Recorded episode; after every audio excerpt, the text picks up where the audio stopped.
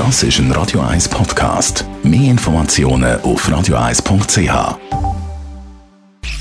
Sprechstunde auf Radio 1. Ja, immer wieder gehört, Diskussion um die Wundheilung, was heisst, dass eine Wunde ohne Pflaster schneller und besser heilt an der Luft. Und äh, wiederum höre ich sagen, dass es ja eine gewisse Feuchtigkeit braucht für die Wunde. Darum jetzt der Experte, unser Radio 1 Arzt Dr. Merlin Guggeheim. Luft oder Pflaster, was ist für die Wundheilung besser?